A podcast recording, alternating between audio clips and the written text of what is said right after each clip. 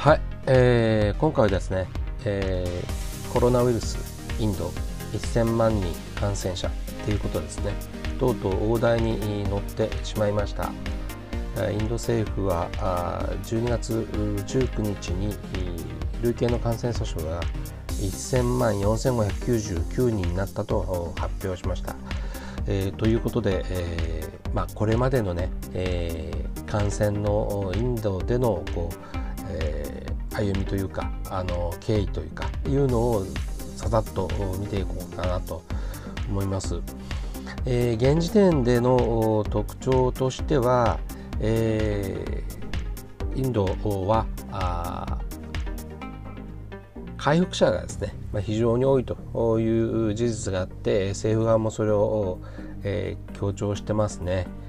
えー、死者の数も14万人ということで、えー、感染者の数はアメリカに次いで、えー、2番目なんですけれども死者の数はブラジルよりかは少ないということです。えー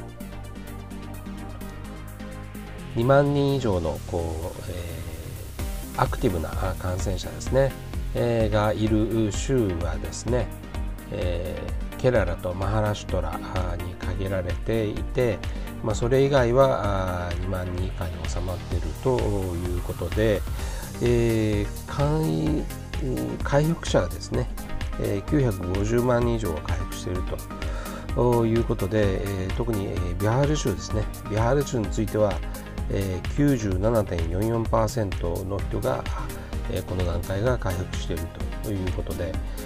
検査数増やして、たくさん検査してで回復の方も確認していると。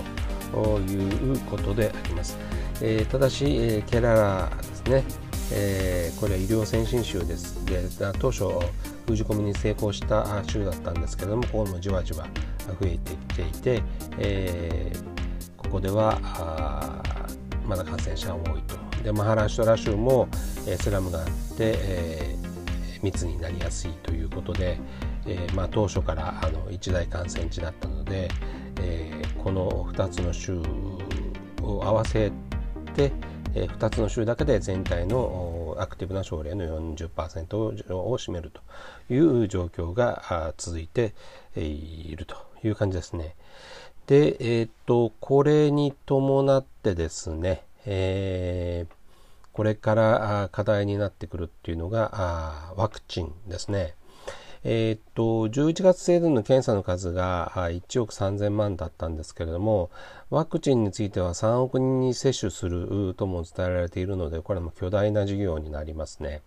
えー、かかるお金についても18億ドルといったような数字が報じられています。えー、アメリカとね、イギリスでワクチンの接種、その後を追うということになりますね。モディ首相、専門家が許可したらすぐにも接種が始められるというふうに言ってまして、医療従事者などから接種を始める方針ですね。えー、まあ、あの、アストラゼネカもありますし、ロシアの、えー、ワクチンもありますし、インド独自のワクチンも、え導入していくということで、まあ、こちらも社会的にも経済的にもそして外交的にもですね、えー、大きな影響があるということですね。でこの今回は1000万まで来たんですけれどもその当初ですね、えーえー、インドで、えーコロナウイルスがどうやって広がっていったのかということでいうと、最初ですね、えー、の例が確認されたのは1月30日ですね。えー、まあ11ヶ月前というか、1年前とか、そんな感じですね。武漢から帰ってきた、あ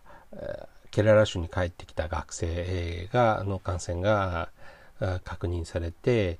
まあ当初割と厳しいロックダウンとかね、をやって、あの、一気に広がると思うインドにしては意外とあの広がらないなっていう感じはあったんですけどもその後なんかあのえっ、ー、と巨大な規模でボーッと広がるという感じになりましたね。特にあのインドはの宗教の国でもあるので、まあ、宗教行為ですね。あのモスクだとかヒンドゥー教のテンプルとか寺院とかですねそういうところに集まったりとかそうじゃなくても、え交通機関さまざまなところで人口大国で密になるということで、え、それに伴っていろいろなあの社会的な問題も起きましたし医療従事者に対する、え、差別みたいなこともありましたですね。え、それで、えーと、100万人を超えたのが7月17日ですね。えー、これで、えーえー、この段階では、えー、ブラジルがね、えー、200万人ということで、えー、まだえー、ブラジルよりかはの半分ぐらいだということだったんですけれどもあの、えー、13億のね、えー、巨大人口の国なのでその後どんどん広がっていったっていうことですね。そしてですねその後あの、えーえ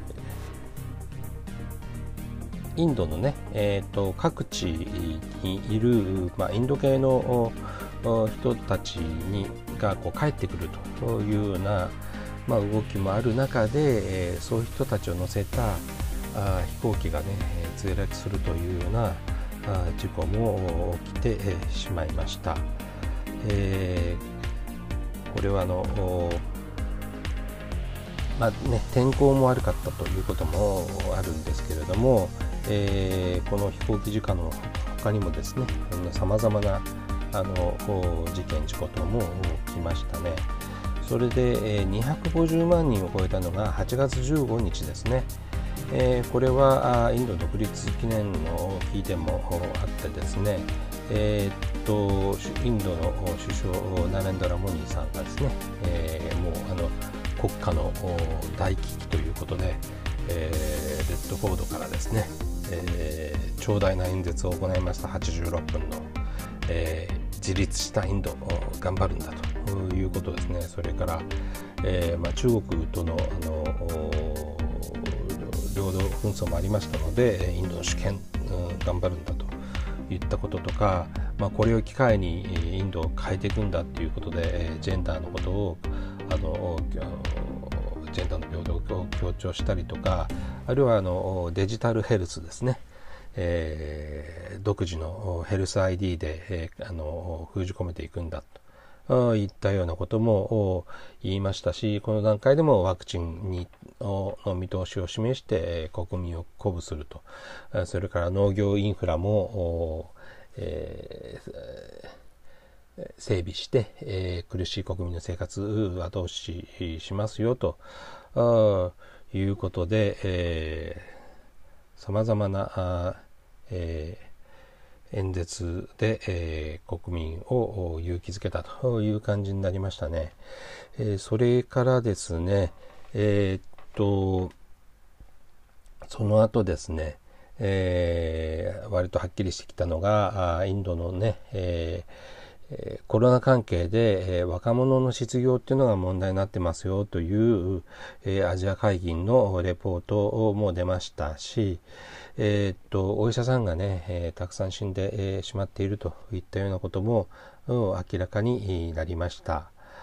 えーまあ、インドではあの綿棒をね鼻にこうこうと突っ込むっていうのがもうあのよく見るコロナ検査の光景としても定着するにもにもなっていきました。で、えっと、400万人の段階になった時ですね、まあ、8月の31日にですね、えー、日本は、えー、っと、インドに対して、こう、支援を発表しましたね。500億円ということで、えー、まあ、困った時に手を差し伸べるということで、これは非常に大きな意味がありましたね。インターネットを使った遠隔医療ですとか、まあ、ICU のある病院とかですね、そういったものの整備ですね。えー、いうことで、えー、地元の新聞には日本の大使のね、写真とかも出ましたね。え、そして、えー、死者がですね、10万人を超えたのが10月の3日ですね。えー、これで、ええー、9月からね、ほぼ毎日1000人以上の死者が出るというようなことになってしまっていて、えー、マスクを配布したり、あの個人用のね、防護具をの配布したりとか、あインドも様々な対策を取りました。そしてですね、えー、っと、11月ですね、えー、11月になると、えー死者がですね、13万人、13万2000人、2162人ですね、11月の20日段階でということで、ニューデリーの被害とかも盛んに報道されるようになりましたですね。えということで、えー、っと、こう、あの、1000万人にね、えー、なるまでには、えー、なかなか、えー、長い道のりというか短い道のりというかさまざまなことがあってということなんですけれども新規感染者についてはここのところですねあの急激に減っていて、えー、まあ、急激と言っていいのかはもうあの評価を置かれるかもしれませんが、まあ、一時期はあかなりあの多くの新規感染者が生まれていたのに対してですね、まあ、ここのところはあの若干は、まあ、新規の分はちょっと減ってきているということもありましたね。9月には1日あたりね、10万件っていうような状況にももうなっていましたんでね、まあ、それに比べれば、あえーまあ、減ってはきてはいるけれどもこれもちょっとね、えー、あのどうなるか分かりませんのでインドの冬も厳しいですしね。えー、ということで、えー、さらに、えー、注目されるのがじゃあワクチンはということになるんではないかと思います。今後もインドの状況は目が離せないということで、え今日はここまで。えではまた。